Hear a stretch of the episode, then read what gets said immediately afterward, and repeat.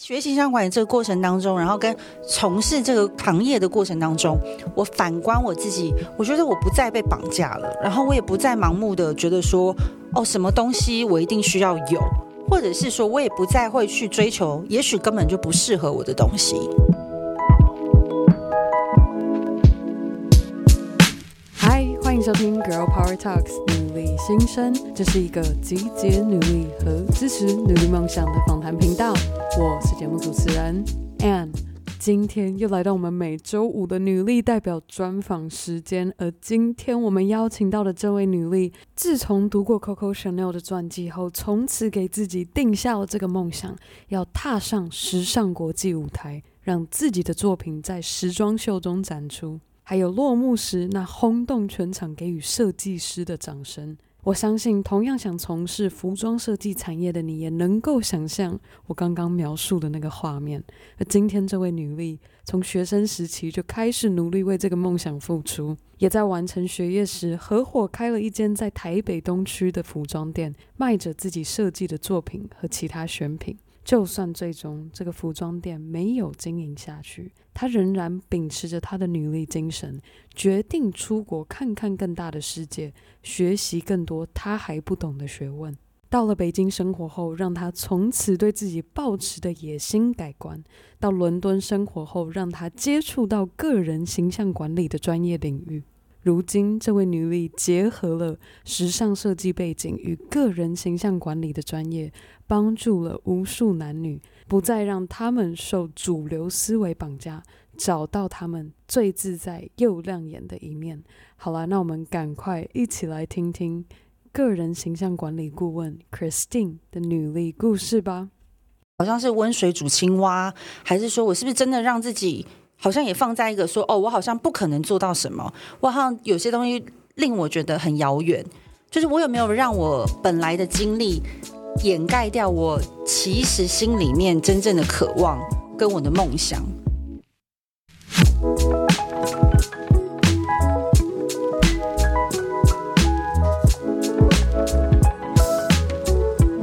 今天 Girl Power Talks 女力新生非常的荣幸，我们邀请到个人形象顾问 Christine，她其实是由我们专访第五十集 Bacon Hood 还有草草舒适热潮的共同创办人 Carrie 所推荐的女力人选。那我们在开始今天节目之前，我们先让 Christine 跟大家说声嗨嗨，今天好荣幸哦。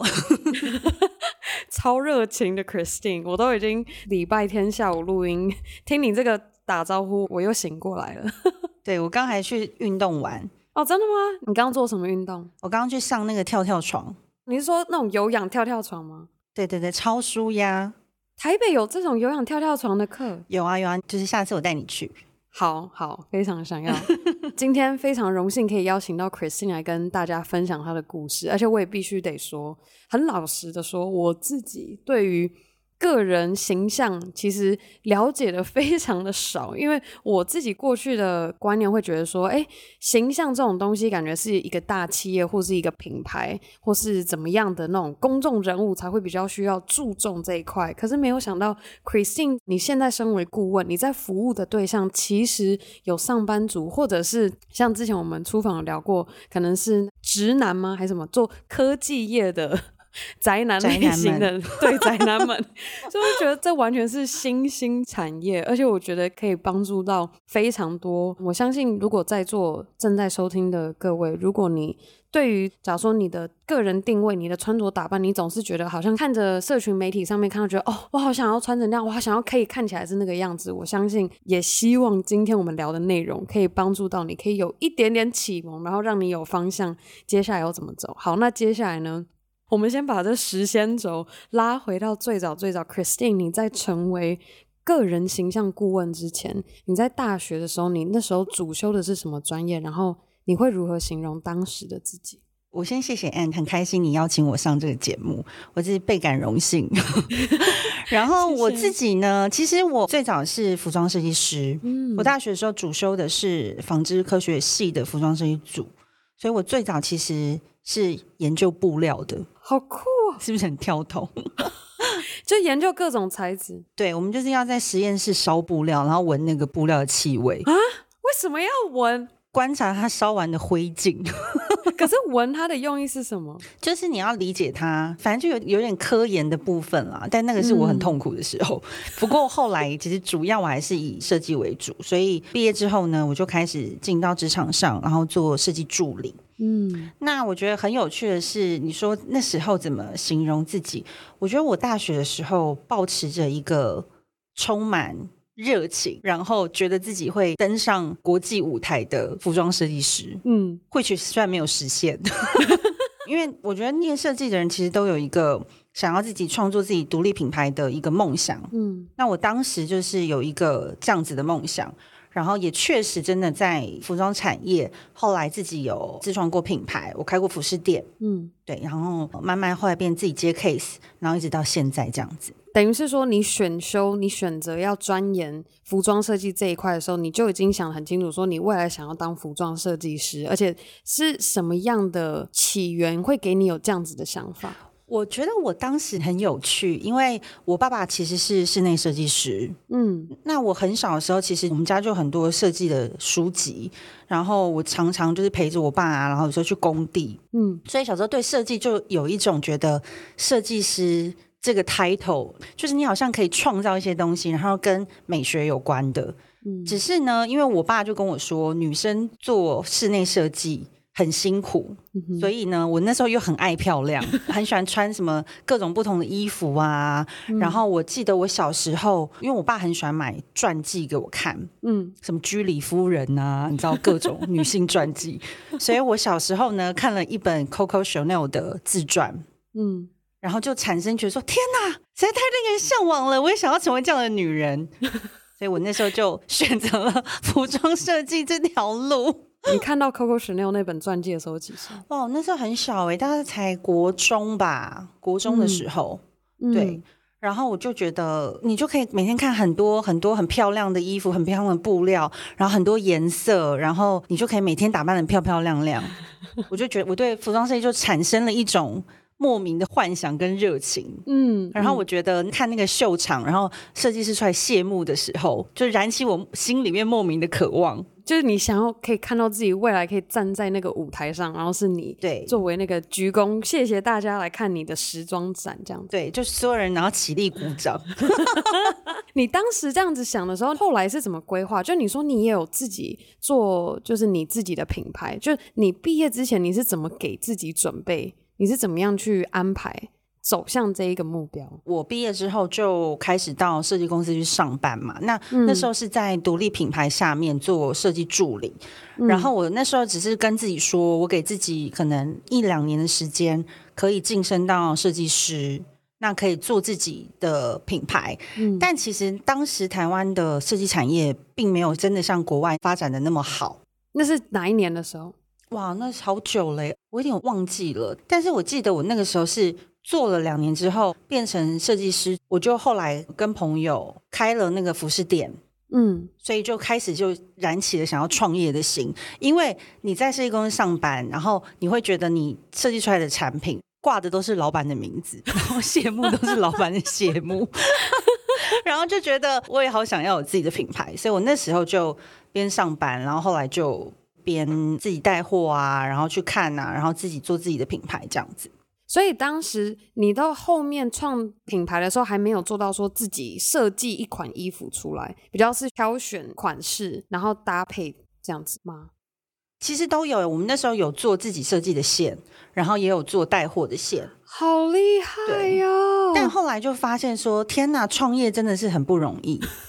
怎么说？什么时间点让你有这样子的感觉？我觉得设计师当时其实年纪很轻，然后也很单纯，就真的是凭借着热情。嗯、可是其实呃，你要创业，你要开一间公司，它不仅仅是设计的部分，嗯，你还包含了比如说你有很多经济的部分要考量，你整间公司的营销，然后你怎么行销你自己，这些都是细节。可是我当时其实不懂。就是一股傻劲，嗯，就觉得我衣服设计出来做出来卖就对了，就是就会有人买了，就是错的。当时就是这样子做了之后，你是做了创了自己的品牌之后，才到北京去工作的吗？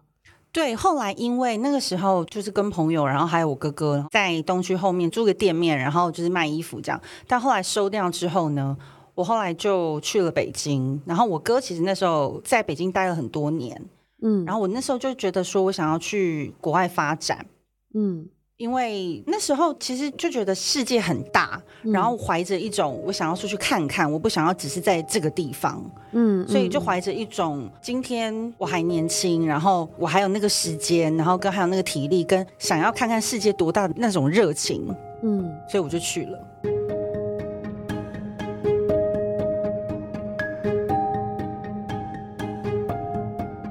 你和朋友还有哥哥一起这样合作的这个服饰店，你把它收起来的时候，然后接着准备要出国前，你当时的心境转变是什么？我觉得那个时候最大的改变是，当然第一就是发现创业并不容易，然后跟你在成立自己品牌的时候，你会发现你自己很多地方的不足，比如说那个时候我们的房租就一直涨。那时候一个月多少？我记得我们那时候一间门市哦，一间店面大概六七平吧，然后每个月要八万块的租金，所以就是你今天一开门，你就是在烧钱。嗯，但如果你今天的业绩没有达到，你的心理的压力什么，你后来才会发现说，哦，原来当老板那么不容易，创业不容易。那收掉的原因其实也是发现说，原来你创业，你你在意的只是一小部分，可是其实你要看的东西是一个很全面的东西。嗯，所以我那时候就觉得说，嗯，再出去走一走，然后再去看看。所以我后来就到了北京。我到了北京之后，就开始做 freelancer，就用接案子的。嗯，对，就是跟品牌对接，然后大部分他们品牌可能就会发包出去给设计师，就把你的作品买断就对了。比如这个 collection 设计完，然后就卖给他们。嗯，用这样的方式合作。你那时候后来在北京待了多久的时间？我现在在北京没有待非常久，大概待一年多吧。就我现在又很好奇，说你不是选择欧洲，就是感觉好像你当时向往那个 Coco Chanel 西方国家那边的设计环境。就你觉得现在自己在对于到北京那样的环境生活，有没有一个令你印象深刻改观的？我觉得在北京最大的改变就是它开启了我很大的视野，就是他们的野心，嗯，跟他们勤奋的程度。嗯，令我觉得非常的惊人。比如说我在北京的时候，就是他们的价值观，可能是因为台湾也比较小啦。北京有很多，比如说呃很多北漂，嗯，因为要省钱嘛，他们可能有的是从农村到北京去打拼，他们可能住在那种北京最外围，所以他们光每天要打车或坐交通车进到城中，然后。上班可能就要花一个多小时、两个小时。天哪！对，所以有时候我在北京看过一个景象，就是有人下班的时候，然后排那个回去的交通车，然后排超级超级超级超级长，然后傻眼。他们就是下班然后搭交通车，然后再到外圈去。嗯，我常常在认识一些北漂，在跟他们对话的过程当中，我都发现他们认为这是一个很正常的事情。嗯哼，但是呢，你知道在台湾想说。你要从桃园然后到台北工作，你就想说、哦、Jesus 也太远了吧？对，懒。比如说，有的人会因为公司要多坐两站的捷运，我可能要转车，我就不想要这份工作。对，所以我觉得那个刻苦的程度是完全不同的，跟他们的野心是觉得他有能力可以拿到某个职位，但。我觉得台湾可能相较型会比较安逸一点，或者是会觉得自己相对性好像啊不可能啦。我觉得我要做到那样啊很难呐、啊，就是那个心态是我在北京看到真的是不太一样的。嗯，那那个时候我也会反问我自己说，我自己是处在一个什么样的状态？我对我自己的职涯这个过程当中，我是不是也有一种好像是温水煮青蛙，还是说我是不是真的让自己？好像也放在一个说哦，我好像不可能做到什么，我好像有些东西令我觉得很遥远。嗯，就是我有没有让我本来的经历掩盖掉我其实心里面真正的渴望跟我的梦想？嗯，就是我在北京的时候，他们真的是让我看到一个，我会开始发自内心的去醒思，说是不是我可以创造更大的可能，或者是我的整个生命当中是不是有一个更大的梦想，我应该要去完成？嗯，对，我觉得我在北京很被激励。那你当时开始认真想这个问题的时候，你后来发现的是什么？我后来发现，就是我会检视自己的野心是不是太狭隘嘛，嗯、所以我就问我自己说，我觉得我的这个人生当中有什么是我真的很想要做的？嗯、然后我就想到我以前在念书实习的时候，我就一直很想要去欧洲念书，嗯，就一直很渴望，就是去国外念书啊，去美国啊，或者是去欧洲。那这个东西为什么它消失了？嗯，我就发现说，哎，对啊，它怎么消失了？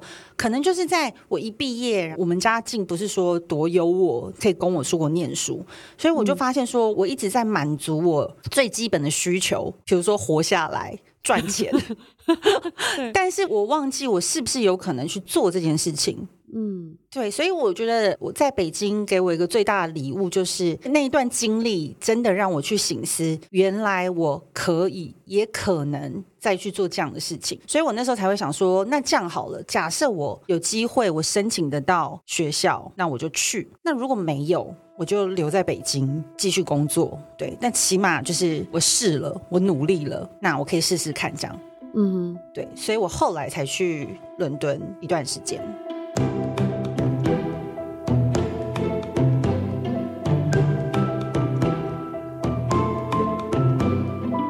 后来到伦敦就开始接触到所谓的个人形象这一块吗？还是那时候你还是在钻研在服装设计这一块？我那时候去伦敦的时候，其实是想要去念 fashion stylish，就是时尚整形造型。嗯，后来接触到形象顾问的原因，是因为我发现我常常去思考一个问题，就是为什么这一季的流行，然后所有的品牌做的东西都大同小异。嗯，那我自己在服装产业。很长一段时间嘛，那我就发现说，你知道到最后，你就会知道所有的大牌这一季出什么，然后下面的牌子就会跟随。所以其实你做设计师到最后，你会开始，我觉得当时也有点职业倦怠啦，就是觉得自己好像一直在变成 copycat，你知道吗？就是嗯，大牌出什么，然后我就要做什么款式，因为才会卖。对，当时的老板或品牌也会觉得说，啊，这一季就是流行这样啊，那你就是要做这样，你可能改一些细部，比如说口袋。改成别的颜色，或者是这个线条，然后稍微改一下版，然后就是改一些细节。嗯、那当然就是现在充斥快时尚嘛，所以有很多人说你要买 Chanel 的款式，你去 Zara 看你就可以看得到了，只是用可能比较便宜的布料，但其实它的版全部都是一样的。所以我觉得我那时候就会开始思考说，那就差不多这样流行。那为什么有的人穿起来很好看，有的人穿起来像高级货，有的人穿起来就像路边摊的原因到底在哪里？我会开始去思考一些这个东西。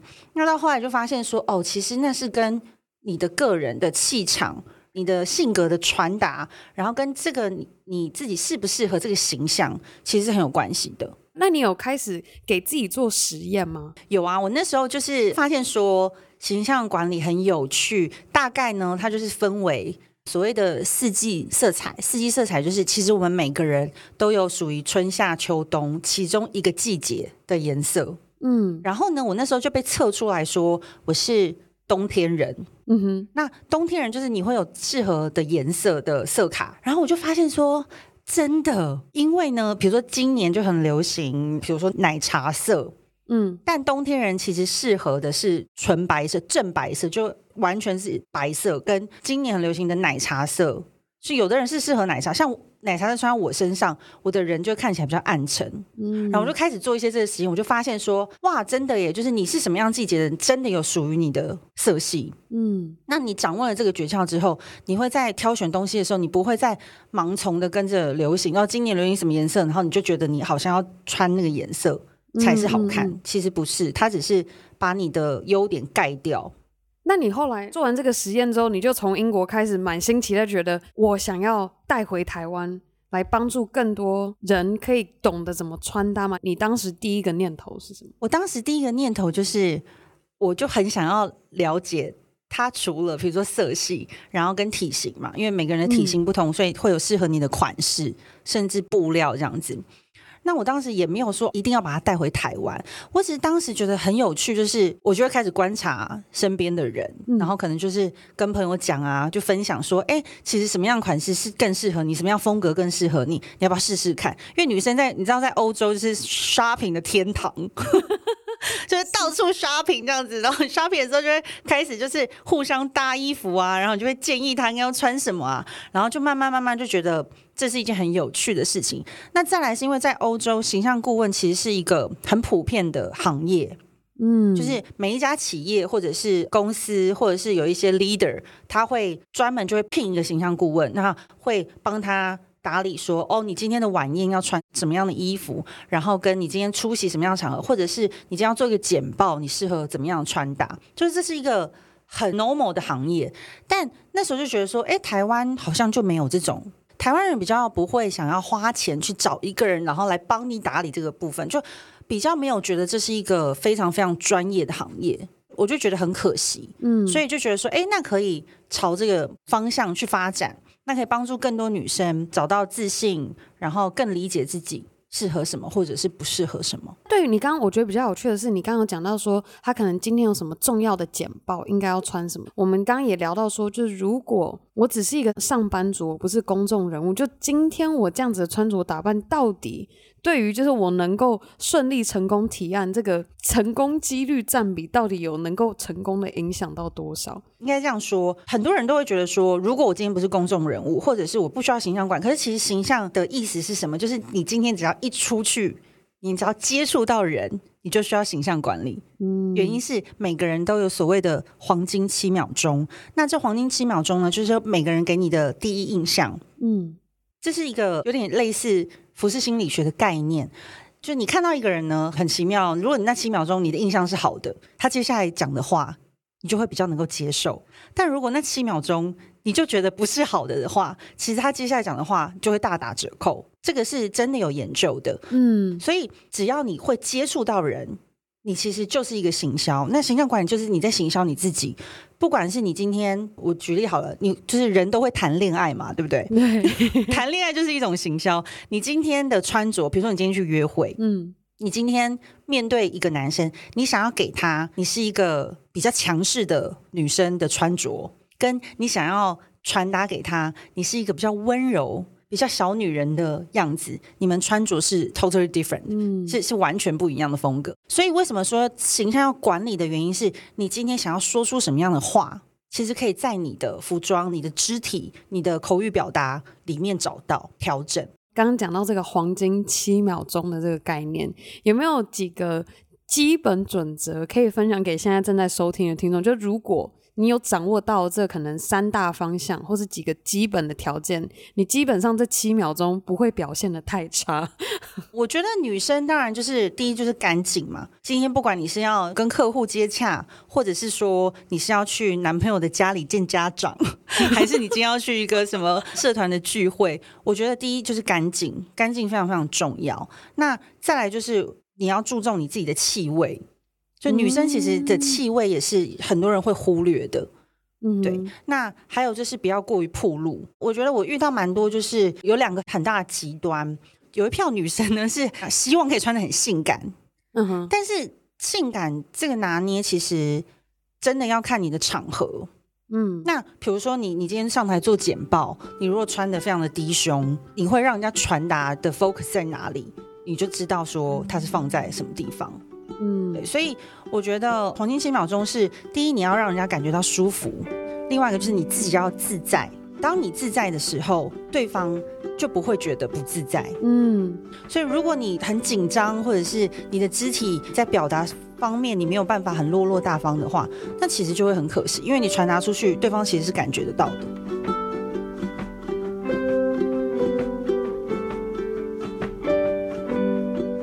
我觉得刚刚你讲到一个很关键的一点是说，要自己感觉的自在。我在想，Christine，你自己在过去在协助客户做形象改造的时候，一开始最难突破的一个点是什么？因为他突破，他才能够对于这个新的自己感到自在。我觉得最有趣的就是最难突破，就有点像爱情。怎么说？就是你喜欢的不一定适合你，对，适合你的你不一定喜欢。这是一个最大的突破，非常现实的。因为就是比如说有一些款式好了，其实就是你的身形真的比较不适合，嗯，但它可能会凸显你的缺点，然后呢，甚至把你的优点都盖掉了。但可能因为长期以来，他会觉得说，哦，这样的款式对我来说比较有安全感，嗯，所以他就会不太愿意改变。那其实它是不适合你的，那就很可惜。所以我我其实会一直在沟通说，这个不安全感的背后到底是什么？嗯。我觉得这是最主要的。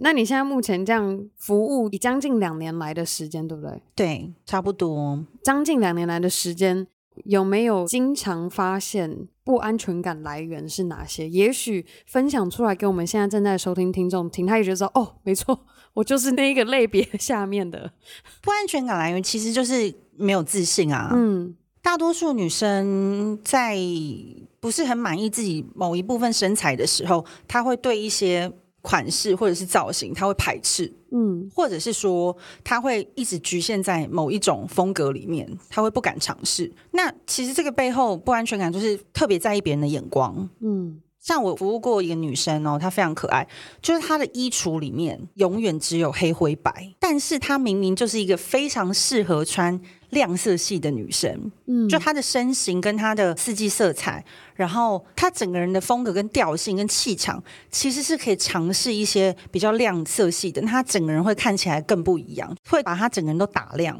嗯，但是她就是不敢尝试。她是从事什么行业的？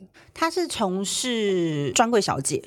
啊，嗯，对，但是呢，因为她就是专柜小姐，然后有一些就是都穿制服，对，她就很习惯。那平常的时候也都是穿差不多的样子，嗯。那我就在跟她沟通说，哎，你平常都穿制服，你应该会特殊的假日，你应该会想要特别打扮一下，嗯。他说没有，因为他就觉得穿这三个色系看起来比较瘦啊，然后什么穿白色就是比较简单啊，不用想啊，不然要想穿什么很累这样子。嗯，但我就跟他说没有啊，你就是适合亮色系，你整个人的精神会比较出来。因为他其实是很想要交男朋友的，但他不知道约会的时候他要穿什么，哦、对，就很有趣。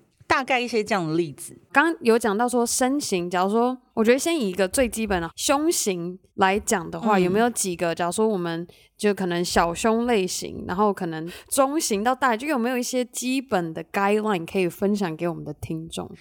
有，就是 呃，我有个客户，她是一个年轻的小女生，那她非常可爱，就是她是从事业务工作。嗯，那我觉得基本上从事业务工作，其实他应该相对性比较自信，对不对？但你知道吗？他就是 always 就是驼背，嗯，因为我们在教形象管理，不只是穿搭嘛，然后还包含你的仪态，然后还有一些就是社交的礼仪。那我就发现说，他是一个很喜欢驼背的人。那我就问他说：“哎，你怎么都不挺胸？”然后他说：“ 因为他觉得他自己胸部很小。” 我是说，胸部很小跟挺胸有什么关系？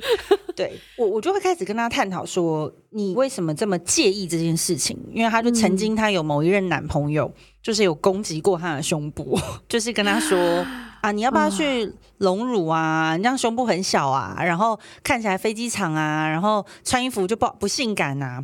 天呐，对，他一直在这件事情上非常非常没有自信。嗯，他很想要很裸露、很性感，但是呢，他又觉得他自己胸部很小，所以他在这件事情上面有一种很奇怪的操作模式，就是他可能会买很暴露的衣服，嗯，但是他又不是很敢穿，所以他 always 花了很多钱买衣服，他可能会在网络上看到很多，比如说网红啊、明星啊，然后的一些品牌的衣服买了，但他不穿，嗯，因为他觉得又没自信。然后他 always 就是一直重复在花钱买一些好像很性感的衣服，但是他 always 穿的就是很保守，嗯，然后他觉得他很痛苦，因为他发现他的衣橱里就是塞满了、爆满了的衣服，但是他没有办法真的知道他适合什么或不适合什么，嗯，所以他其实花了很多冤枉钱，但是冤枉钱的背后其实是因为他的心理层面的东西，所以就算再怎么改，如果心理层面那一个没有调试过来，其实也很难。去真的达到你自己感觉自在的状态。对，所以我刚开始在跟客户接触的时候，我大部分都会先找到，比如他的四季色彩嘛，他是哪一个季节的人，然后他的身形属于什么，大概适合的什么样风格。但是我之后都会跟他聊聊他自己内在的状态，因为我觉得内在的状态才是你只有把这个根本调整出来，你在形象这个东西，你才可以真正的做到有自信，然后你很舒服。那衣服其实你一定要穿的舒服，那那个舒服不是说哦居家服的那种舒服，而是你穿在身上，你知道你自己是被加分的。嗯，我觉得他们也会变得更快乐。那你过去这样子的经验下，有没有一般可以推荐给你的客户来做这个四季的评测？网络上有这样的资源吗？还是说一般是要透过专业顾问才有办法做到正确的分类。应该说。其实还是有，嗯、现在有一些做形象管理的课程，然后有一些公司有提供这样的服务，你可以去测。那也有一些就是可以自己测验的，嗯、网络上有这样的咨询啊。然后还有一些书，它就是针对四季色卡，比如说春夏秋冬，然后每一个颜色，那你可以自己在家里就用自然光，然后用那个色卡去放在你的头部的下方，然后看看这个颜色搭在你身上，你的肤色、你的气色。然后展现出来的是不是适合自己？那这个东西其实，如果你一般没有学过的话，你很容易会测错。嗯，了解。对，所以当然还是比较建议，就是找专业的形象顾问去测色，会是比较好的建议。好妙哦！嗯、今天感觉就是在跟 Christine 免费上一堂个人形象管理课，知道 对，这其实是很 niche 的啦，就是不是那么多人知道。嗯，但我觉得我也是在教育客户说，其实他是值得学习的，因为大部分人穿衣服是不思考的。嗯，就是我今天想穿什么，我就随便搭一件衣服，然后我就出门了。但是很多人没有去意识到说，你每一天你穿出门的时候，你都在告诉别人你是个怎么样的人。其实这是很有趣的。你刚刚那样形容完，我就想。我好像就是这一种人，你知道吗？我就是，而且我跟你说，我最喜欢做的事情就叫做穿着运动服出门。我每一次，假如说去任何场合，其实我也会这样子，我也会这样子，因为就很偷懒，就想啊。然后每一次人家看我说：“哦，你刚去运动吗？”我说：“没有，我只是 不知道穿什么。”对啊，所以我就说这很有趣，就是你看你你穿什么，人家会知道你你干嘛，对不对？对像有时候你特别打扮，人家说人家要去约会哦，说啊没有啊。真的，所以这很有趣，就牵涉到形象心理学跟语言学。你看以前你知道贾伯斯嘛？他每次苹果发表会，你知道他都穿什么？他都穿高领。你有没有发现？比如说高领毛衣，你没这样讲，我没注意到。可是你一讲出来，我就发现真的。为什么高领毛衣有什么？因为高领会给人家一种就是专业的感觉啊，就是那是一个服装心理学，所以他穿个高领就会觉得哦，好像特别专业。哦，是啊，就很有趣。对，就是它是一个，比如说红色，你就会觉得性感。嗯，所以颜色、款式，它其实是有语言的。嗯，那当你有这个意识的时候，你你做个这样的训练，你每天在出门跟哦，我今天是要见谁，跟谁碰面，我就知道说我想要传达什么。我如果今天想要给大家的印象是我是一个很强势，比如说我要上台做简报，我今天要跟一个大企业的董事长做一个简报，那我就知道说我需要穿西装整套的，还是我想要穿一个套装是及膝的合身的洋装，就你会知道说我要传达是我今天是很强势的。还是我今天是很柔软的，这个东西如果就融入在你的基因里面，你每天穿衣服就会变得很有趣，它就会变成一个你乐在其中的事情。这其实就是形象管理。等一下哦，我这边想要提问，就是想要穿的强势跟温柔这两个有没有一个大分类、大方向？大部分强势当然就是西装啊。你看现在像为什么很多，比如说服装一直演变，然后服装史这样演变，然后女生开始穿男装。的原因是什么？嗯、就是她想要带下男生的刚性嘛，她就想要像我同时可以做到男生做到的事情，所以女生就会开始穿裤装，然后开始穿整套的西装。某种程度就是要告诉他们说，其实我们也是有能力的，所以它也是个服装心理学。嗯、对，那你说穿的温柔，就比如说你在材质上，你可能穿纱。你看，如果你今天穿那种很仙的纱的洋装，然后有蕾丝，嗯、你就会给人一种说哇，她好像个仙女一样。嗯，懂。对，所以款式这些东西就是可以传达说，哦，你好像是什么样性格的人。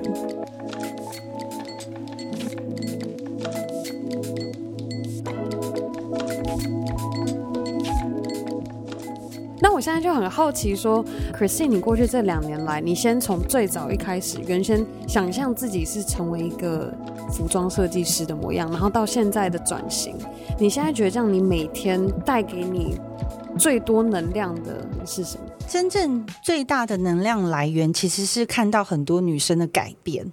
嗯，我记得我之前有个学员哦，很有趣，就是你有听过母胎单身吗？没有。身。母胎单身就是打从你从母亲的肚子出来之后，哦、你都一直单身。都单身。天天哪！我有高中好姐妹是这样子的人，我绝对要 让她好好的来听这一集。对，那母胎单身的原因就是她就是母胎单身嘛。那她其实很想要谈恋爱，可是想说我又不是恋爱专家，她来找我干嘛？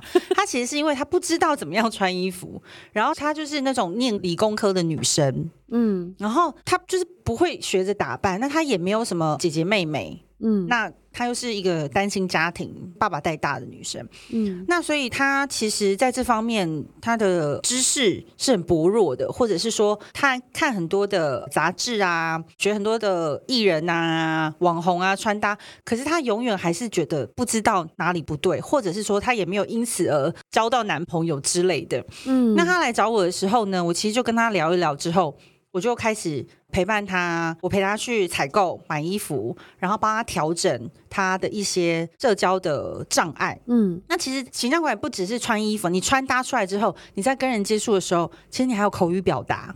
嗯，你有没有办法，就是在一个男生面前落落大方？这其实也需要训练。那他有没有社交的障碍？现在因为太多人都面对手机了，现在很多人交朋友也都用交友软体，可能用交友软体，我喜欢就滑。我不喜欢就滑左，就滑来滑来，然后所以很多人是现在已经不太能够真正的达到社交这件事情，嗯，所以我就在这方面开始一直跟他沟通，然后建立他的自信心。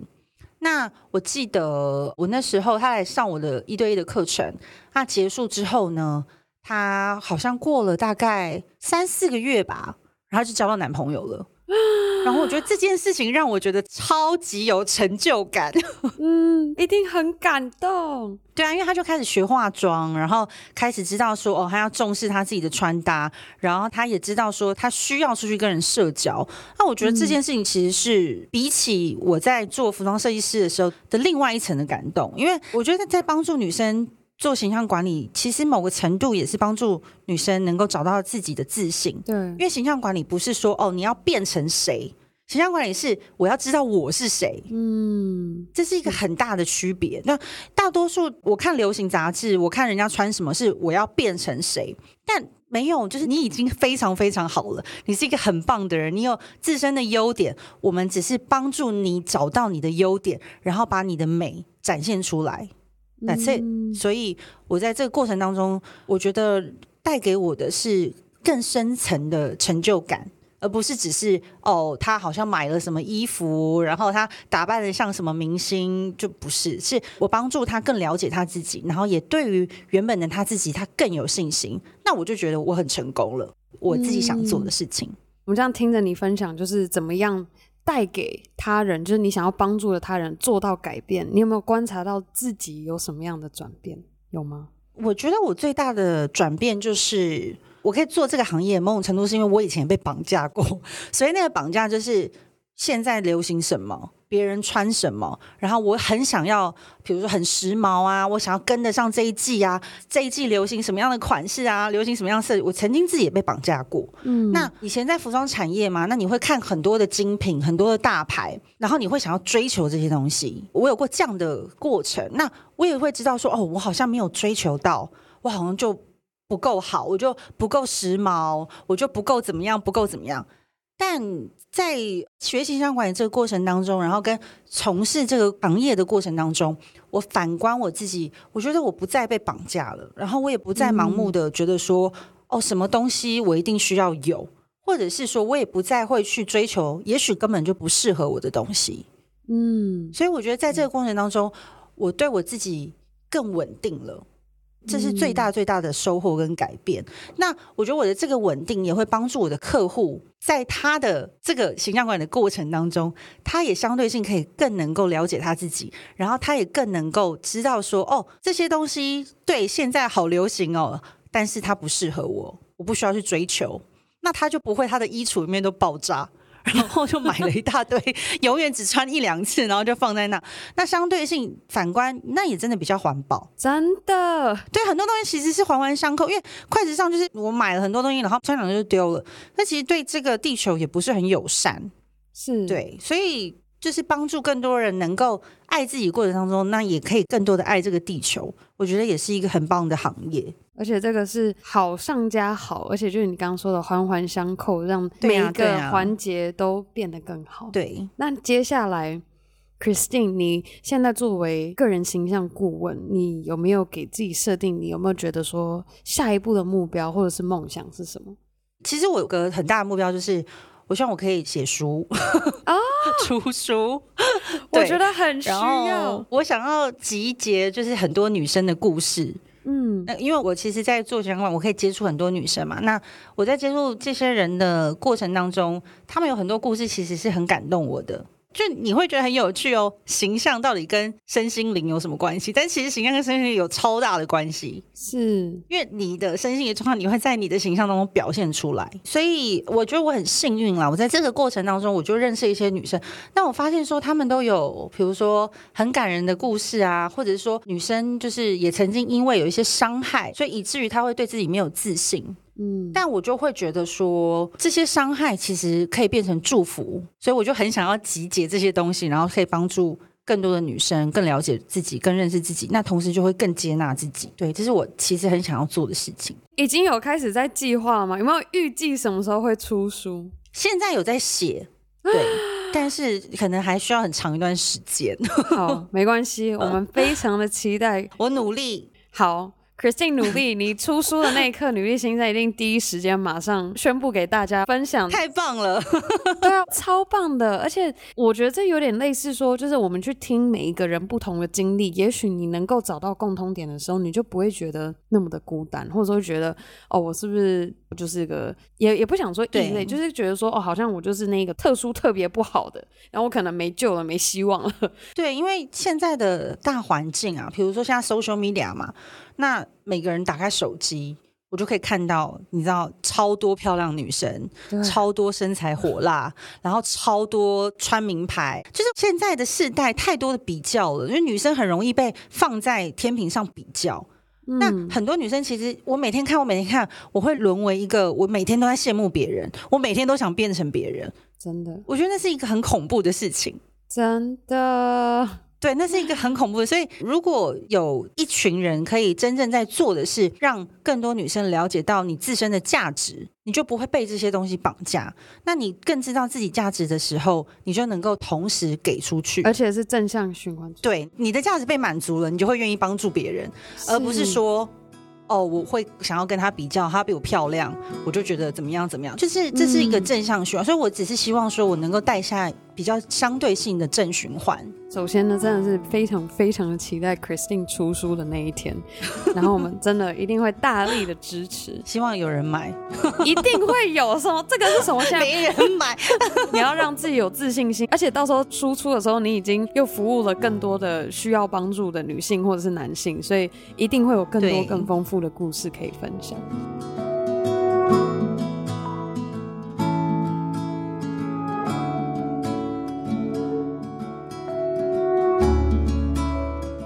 可是你过去这段时间作为顾问的经历中，有没有发现？普遍最常见，而且你经常要纠正的穿搭或肢体语言的错误是哪些？觉得最普遍的纠正穿搭就是不太知道自己的身形，然后真的适合什么样的款式。嗯，像比如说我前阵子就有服务一个客户，然后他非常喜欢穿纱裙的蓬蓬裙，嗯，但因为他想要有比较多少女童真的感觉，但讲实在话，但他他的身形，他是下盘比较宽。的女生，所以你下盘已经宽了，你再穿蓬蓬裙，你下盘就看起来更宽。嗯，她只是一个心理状态，说哦，我我想要穿的比较女生，比较想要像个小女孩，那是个人的性格的问题嘛。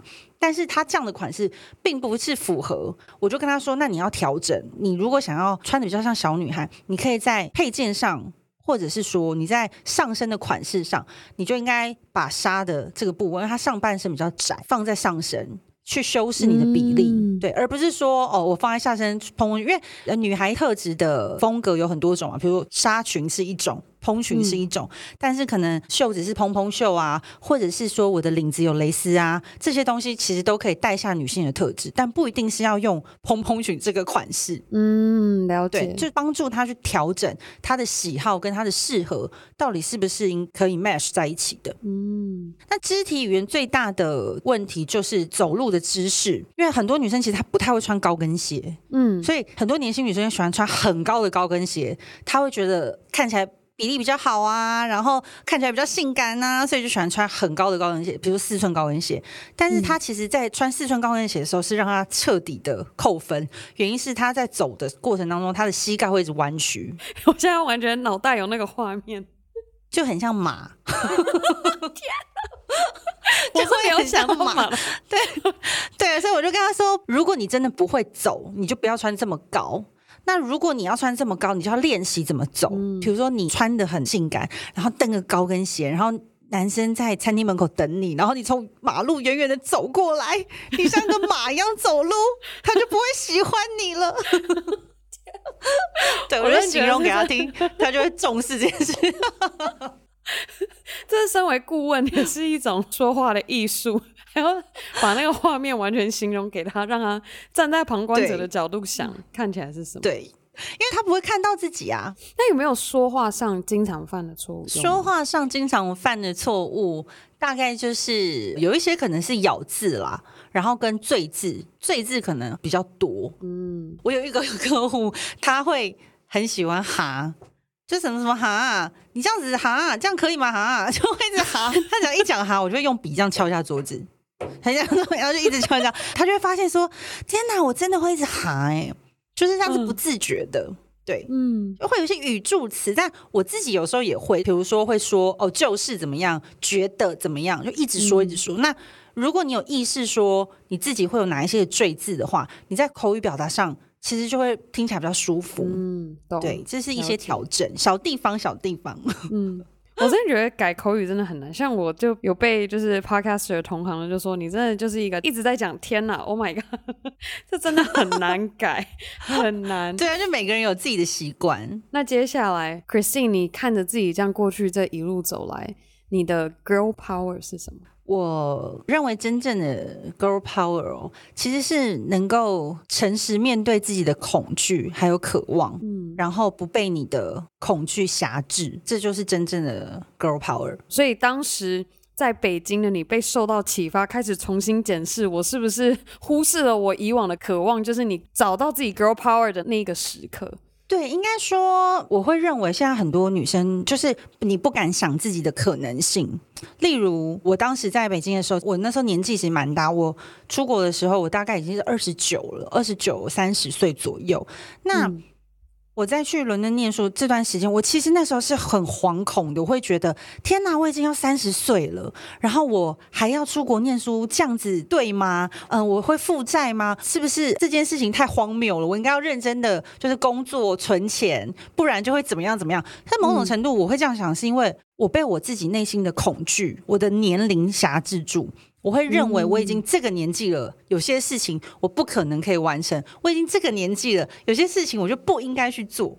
所以其实那是一个挟制。就像很多家庭主妇，他会认为哦，我已经结婚了，所以我不能去做，我不能有自己的事业，我不能有自己的梦想，我不能有自己的渴望。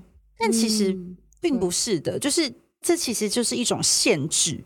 我不是说哦，我就什么抛家弃子，然后去去完成自己梦想，也不是。就是女生真正的力量来自于她能够很柔软的做她的选择。嗯，我觉得这是女生跟男生最不一样的地方，就是她可以在她的温柔当中，但是展现她的力量。嗯，我觉得这个是 girl power 跟男生最大最大的不同。有没有一个实力故事分享？就你现在回想起来，你觉得你是温柔的体现出你的力量？当时我出国去北京工作的时候，其实我父亲是反对的。嗯，他会觉得说啊，你去那边干嘛？然后你这样一个女生，呃，什么又没结婚，然后自己跑去那里，你是不是应该要找个男朋友，然后赶快结婚，然后怎样怎样怎样？但我觉得我当时做的方式不是跟他吵，嗯，就是我没有跟我爸爸就是大吵架或怎么样，我只是很坚定的告诉他说，我真的想要去看一看，我想去看看这个世界。但我没有做出很激烈的反抗，嗯、可是我觉得我唯一能做的就是把我真正的想要表达出来。嗯，其实我觉得这就是一个很温柔的力量，因为我们大多时候在跟人沟通都会用相对性强硬的方式。对，那女生最大的优势就是你可以很温柔，但是很坚定。所以这我觉得这有点像回扣到说你的 EQ，你有没有办法抑制住？因为有时候你知道，你同一件事情你讲讲讲讲到后面，对方还是反对，你就会觉得那我是不是要讲大声一点？我是不是要讲生气一点？他才听得懂，才听得进去。对，嗯，对。所以就是回归到耐心、温柔，但是坚定的 坚持住你的正直，结出温柔的果子。最后呢，我们今天的专访也进入尾声。现在，Christine 在女力新生上作为一个女力代表，分享你这一路走来如何从原先想当服装设计师，然后开了自己的服饰店，然后再到北京工作，后来最终找到成为个人形象顾问的热情。那你心中有没有一位你推荐也可以一起来上女力新生分享她故事的人选？有，我有一个教会里的姐妹，她今年真的是突破我的想象。她跟我年纪差不多，然后呢，她前阵子得了乳癌，嗯，但是她抗癌成功。天哪！很不简单。他在抗癌的过程当中哦，就是超乎所有人的想象，就是他还变成了为乳癌发声的插画师，好棒哦！就是非常非常的女力。嗯，他怎么称呼他？他叫瑞瑞，瑞瑞是不是？好，对，非常感谢 Christine 推荐瑞瑞，谢谢。希望我们也有那个荣幸可以邀请到瑞瑞来分享他的故事。但我正式邀请他之前，我先表达我对他的钦佩，跟我觉得能够战胜癌症的那个心理跟各方面，你的身心灵真的是 都很辛苦。然后他现在还能够持续为如果同样患有乳癌的女性做点什么，而且做插画创作，我真的觉得非常的钦佩他。对对，真的是我非常钦佩。好，真的太感谢了！今天非常谢谢 Christine 来我们节目上，谢谢跟大家聊聊天。那我们今天专访就到这告一个段落，我们先跟大家说拜拜，拜拜。